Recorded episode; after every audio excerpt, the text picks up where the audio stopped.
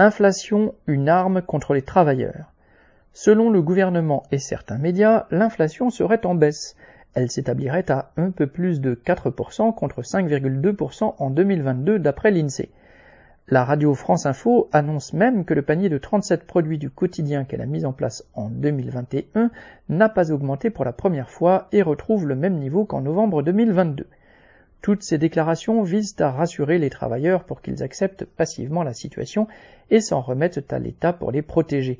Mais aucune famille populaire ne peut être dupe.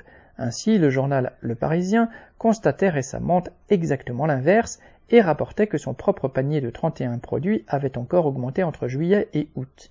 Et tous ces entre guillemets paniers ne prennent pas en compte l'augmentation de 10% de l'électricité, les prix de l'essence qui repartent à la hausse, etc. Plusieurs économistes expliquent même que les prix vont certainement réaugmenter à la rentrée, notamment avec le coût plus élevé du pétrole.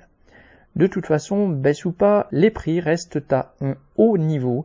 D'après le journal Le Parisien, son panier a augmenté de 22% depuis février 2022. Aucun travailleur n'a vu son salaire s'élever d'autant. Mais surtout, depuis plus d'un an, tous les défenseurs de ce système ont présenté l'inflation comme une calamité contre laquelle on ne peut pas grand-chose.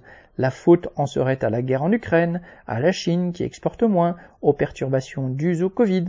Toutes ces causes peuvent jouer bien sûr, mais ne sont pas la seule explication à l'inflation, loin de là. En réalité, ce sont les capitalistes qui en sont en grande partie responsables, en augmentant très largement leur prix de vente pour maintenir leurs profits malgré l'instabilité et la stagnation économique. Ainsi, le FMI, un des organismes gérant l'économie, a estimé récemment que 45% de l'inflation était due ainsi à la volonté des capitalistes d'accroître leurs marges. En juin de cette année, la dirigeante de la Banque centrale européenne, Christine Lagarde, peu suspecte d'être contre le patronat, estimait quant à elle que les bénéfices des entreprises étaient responsables des deux tiers de l'inflation de 2022. Ainsi, alors que des ministres répètent à longueur de journée qu'augmenter les salaires ferait exploser l'inflation, c'est en réalité le prétexte de la bourgeoisie pour camoufler le racket qu'elle exerce et fait payer à toute la société. Arnaud Vautard.